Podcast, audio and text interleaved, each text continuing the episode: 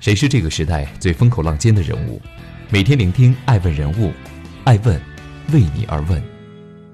Hello，大家好，爱问人物全球传播，爱问帮助创始人成长的创始人办公室，爱问传媒辅佐创始人全球定位传播，爱问资本帮助创始人的新经济公司投融资管。欢迎大家的守候，今天我们来聊一聊爱问一周人物速写。第三次世界大战上热搜，李斌不服惨，日产 CEO 胜利大逃亡。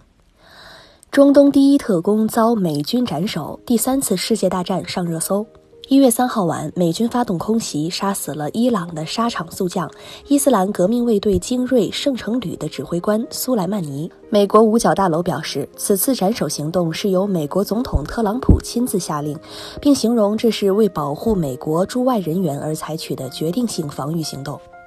根据媒体报道，苏莱曼尼乘坐民航到达伊拉克巴格达机场，随后被美国特工跟踪。在行驶途中，一架美国 MQ-9 收割者无人机向他们的车队发起了进攻。美军先用前两枚导弹作为飞行砍刀，导弹战斗部封装的全是小刀片，可以轻易把人体目标削成碎片，进而再用小威力地狱火导弹补刀。美国官方的声明称，苏莱曼尼曾经积极制定计划，在伊拉克和整个中东地区袭击美国的外交和军事人员。他对数百名美国和盟国的人员死亡、数千人负伤都负有责任。对他发动打击，是为了阻止他发动更多的袭击。作为中东第一特工谍王，苏莱曼尼是伊朗第二最有权势的人，在伊朗及其中东的什叶派盟友中有近乎神话般的地位。他帮助伊朗在伊拉克、叙利亚、也门培植了代理人势力，恢复了昔日波斯帝国在中东地区的荣光，是哈梅内伊口中的“活着的烈士”。在最受伊朗人爱戴的政界、军界人物中，以百分之七十得票率高居第一。二零零零年开始，苏莱曼尼受命组建伊朗革命卫队特种部队耶路撒冷旅，后改名圣城旅，并亲自任旅长。尽管其军衔只是少将，但在伊朗的军事体系中地位相当重要。他相当于伊朗对外代理人战争的一线指挥，是伊朗扶持的海外军事力量的总顾问。根据美国国务院的说法，圣城旅是伊朗革命卫队的主要军事力量，目前拥有约1.5万名成员，集中了革命卫队内包括士兵与间谍的所有精英，专门在海外执行任务。二零零三年，美国推翻萨达姆政权后，苏莱曼尼抓住伊拉克国内权力真空的机会，派遣大批圣城旅特工进入伊拉克南部，支持当地的马赫迪军与美军对抗。而他也成为伊拉克什叶派武装袭击美军的战术策划者之一。苏莱曼尼组织的武器专家曾向伊拉克各地反美什叶派武装传授制造简易爆炸装置的技术，造成大量美军伤亡。据称，在伊拉克阵亡的四千多名美军中，有至少六百人是死在苏莱曼尼手上的。真正让苏莱曼尼迎来人生的高光时刻的，则是2011年爆发的叙利亚内战。为了支持阿萨德政权，苏莱曼尼组织黎巴嫩真主党、阿富汗什叶派民兵和革命卫队军事顾问进入叙利亚协助巴沙尔作战。二零一五年，他亲自前往俄罗斯与普京会谈三个小时，暗示如果不保叙利亚，伊朗以后将不再视俄罗斯为可靠伙伴。同时，他开出诱人条件：俄罗斯出设备，伊朗出人，共同捍卫阿萨德政权。十天后，俄罗斯的轰炸机就出现在叙利亚的天空上。此外，苏莱曼尼曾多次前往叙利亚前线指挥作战，并以慷慨激昂的演讲鼓励伊朗和叙利亚士兵奋勇作战。这些视频被传到网上，让苏莱曼尼在中东名声大噪。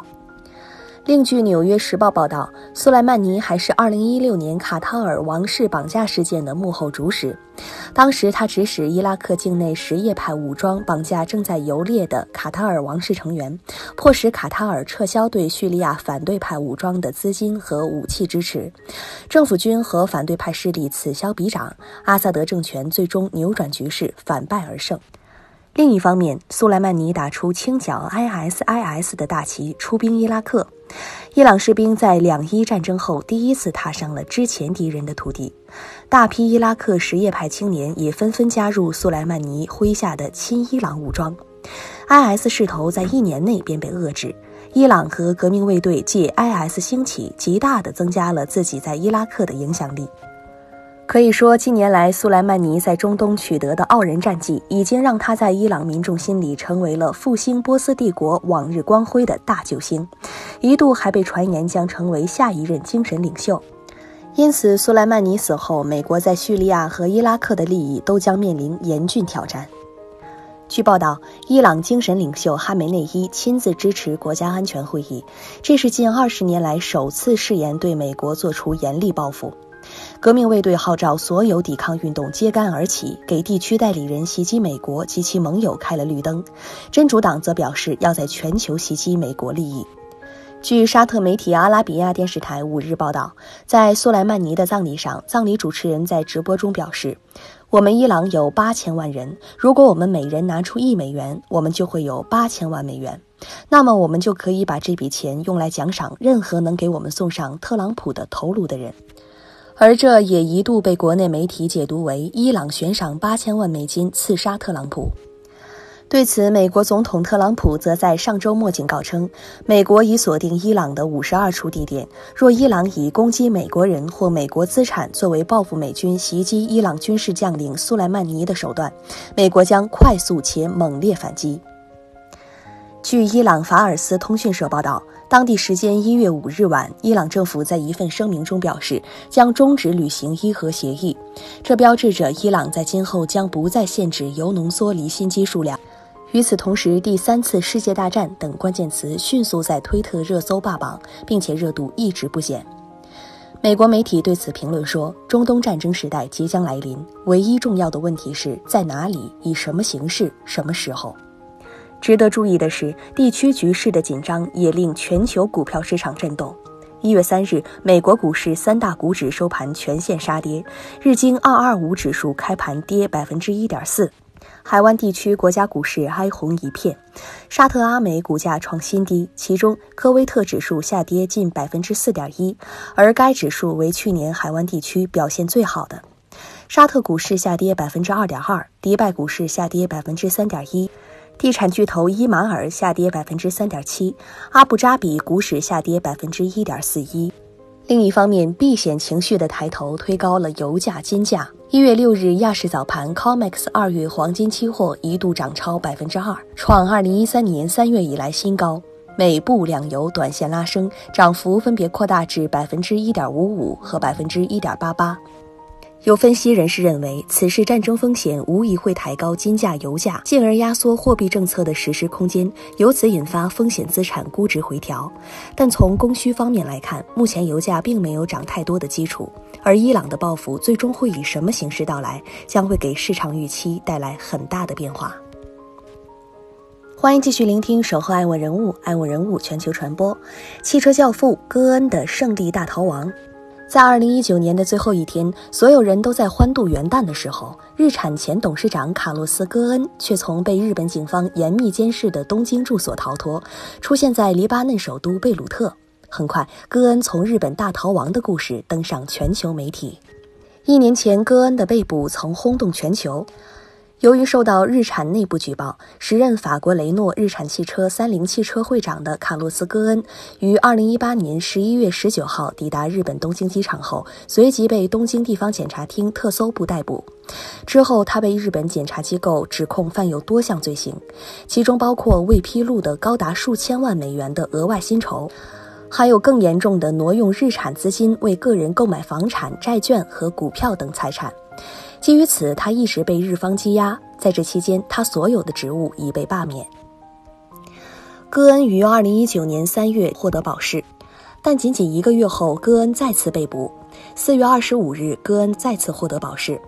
在逃跑之前，戈恩一直在东京的住所内等待原定于二零二零年九月的审判。如果罪名成立，戈恩将面临最高十五年的有期徒刑，并且按照日本司法体系的高定罪率来看，戈恩被定罪的可能性接近百分之百。按照目前最主流的说法，戈恩借口庆祝新年邀请乐队，但乐队成员的真实身份是一些前特种部队的成员，他们为营救戈恩而被招募来到这里。表演结束后，几个乐队人员和来时一样搬着乐器箱子，很快离开了。而戈恩就藏身在其中一个早已定制好的乐器箱中，一同逃出。日本警察并未发现异样。在离开住处后，他们没有选择人多且戒备严密的东京机场，而是一路奔袭至大阪关西机场。在那里，戈恩使用了一本非本人的假护照，骗过了海关人员，上了一架早已准备好的私人飞机。该飞机很快飞往土耳其伊斯坦布尔，之后换飞机继续飞往黎巴嫩首都贝鲁特。但这一说法并没有得到证实。不过，土耳其一家包机航空公司表示，其旗下的飞机参与了戈恩的出逃，并有一名员工为此伪造了记录，隐去了戈恩的名字。从卖轮胎的米其林到卖汽车的雷诺，再到帮助日产崛起，再到被捕逃亡，戈恩在过去的经历已堪称传奇。他的被捕和自救，足以拍成一部让人惊心动魄的大片儿。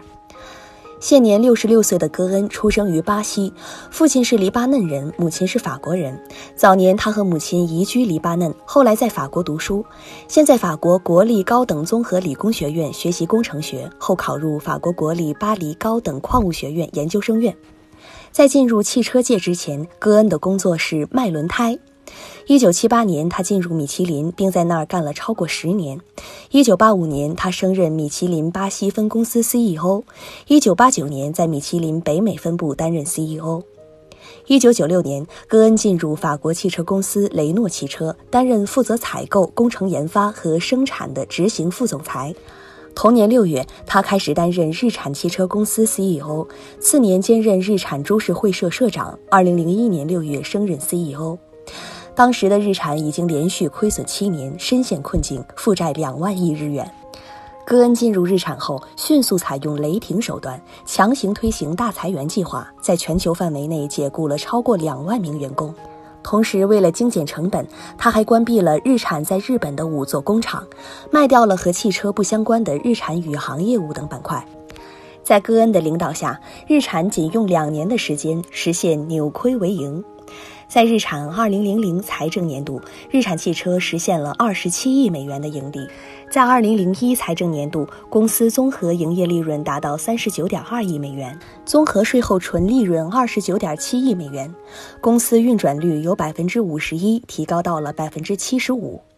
至2003年，日产已经还清了全部债务，成为全球利润率最高的汽车公司之一。日产公司由此成为了汽车企业的再生典范，而戈恩也获得了“成本杀手”的称号。二零零五年五月，戈恩出任雷诺汽车公司第九任 CEO，自此他成为了同时执掌横跨八个时区、相隔近万公里的两大国际汽车巨头的双料 CEO。我没有逃避法律，我只是从不公正和政治迫害中挣脱了出来。逃离日本后，戈恩在他的第一份电邮声明中写道：“根据戈恩的说法，自己是一场行业及政治阴谋的受害者。事实上，戈恩事件的重重迷雾背后，也反映出雷诺和日产两家汽车巨头对于控制权的争夺。”一九九九年，雷诺以五十二亿美元为代价收购了当时陷入困境的日产汽车百分之三十六点八的股权，双方建立雷诺日产联盟。到二零一一年，雷诺对日产的持股增至百分之四十四点四。但随着日产走出困境，日产和雷诺的关系也渐生变化，两者的体量和话语权逐渐出现倒挂。至二零一八年，日产市值已经达到雷诺的三倍。因此，多年来，日产一直希望夺回联盟的控制权。二零一七年，在戈恩的规划和推动下，雷诺日产三菱联盟出台了庞大的发展规划——联盟二零二二。按照这个计划，雷诺日产和三菱将完全合并成为一个大集团，日产将彻底丧失独立自主性，因此招致了日产方面的强烈不满。日产汽车前 CEO 西川广人就明确反对日产与盟友雷诺合并，他认为两家公司合并没有实益，反而会带来副作用。另一方面，戈恩的被捕也让日产开始陷入到困境之中。数据显示，二零一九年上半年日产全球销量同比下降百分之六点八，除了在中国市场的销量微增外，日本本土市场下滑百分之一点三，美国市场下滑百分之四点三，欧洲市场则下滑近百分之二十。日产汽车的利润也跌至十年来的最低水平，这直接导致于雷诺汽车下调了二零一九年全年营收预期。如今，戈恩已从掌管全球最大汽车制造商联盟的掌门人，化身一名孤注一掷的逃亡者。对此，有分析人士指出，未来数月内，戈恩很可能通过各种方式证明自己的清白，并尝试恢复自己的声誉。而这也意味着，戈恩事件注定还有更多大戏在后头。欢迎继续聆听《守候爱问人物》，爱问人物全球传播。李斌不服惨，未来股价绝地翻盘。北京时间二零一九年十二月三十日，蔚来发布了二零一九年 Q 三财报。随后，蔚来股价一路飙涨，最终收盘三点七二美元每 ADS，涨幅超过百分之五十四，创下自二零一八年九月上市以来最大涨幅。资本市场出现大逆转的原因是蔚来财报背后所传达的信息。财报显示，蔚来第三季营收为十八点三六八亿元人民币。超出市场预期的十六点三二亿元，季度新车交付量为四千七百九十九台，为未来季度交付量最高。研发、销售及管理费用占比降低，未来在过去一年的裁员优化初步有了成效。财报称，未来第四季度预计销售为八千台，预计收入二十八亿元人民币，环比增长百分之五十三。二零一九年第二季度，因大规模召回事件和新能源退坡影响，未来的亏损持续扩大，且北京亦庄国投、湖州市吴兴区的融资迟迟未确定，未来陷入前所未有的困局。当时，未来立马宣布启动裁员计划和组织架构优化，并以成本相对较低的 NIO Space 代替成本高昂的 NIO House 组建销售网络。这一系列变革措施让未来三季度的毛利率有所改善。公司毛利率为负百分之十二点一，较去年同期的负百分之三十三点四有大幅提升。汽车业务的毛利率为负百分之六点八，虽然高于去年同期的负百分之四点三，但较今年第二季的负百分之二十四点一大幅提高。据媒体统计，在过去的三个月时间里，未来股价已累计上涨了百分之一百四十二。二零一九年，未来的整个团队经历了多次动荡。先是软件发展中国副总裁离职，再是三位联合创始人的其中之一离职，接着是一手主导其上市的首席财务官离职，还有闹得沸沸扬扬的裁员风波。李斌一度也被舆论戏称为二零一九年最惨的人。面对质疑，李斌在二零一九年十二月艾问主办的创始人大会上坦然表示：“没那么惨，我们还是不错的。”在创业过程里，保持好一点的心态还是重要的，因为没有好的心态扛不过去。但另一方面也要看到，尽管营收超出市场预期，未来的现金流依然非常紧张。截至今年九月三十日，未来持有的现金等价物约合十九点六亿元，较今年上半年减少十四亿元。在车市遇冷和补贴退坡的当下，尽管股价大涨，给投资人提振了信心。但未来想要完全度过危险期，依然还有很长的路要走。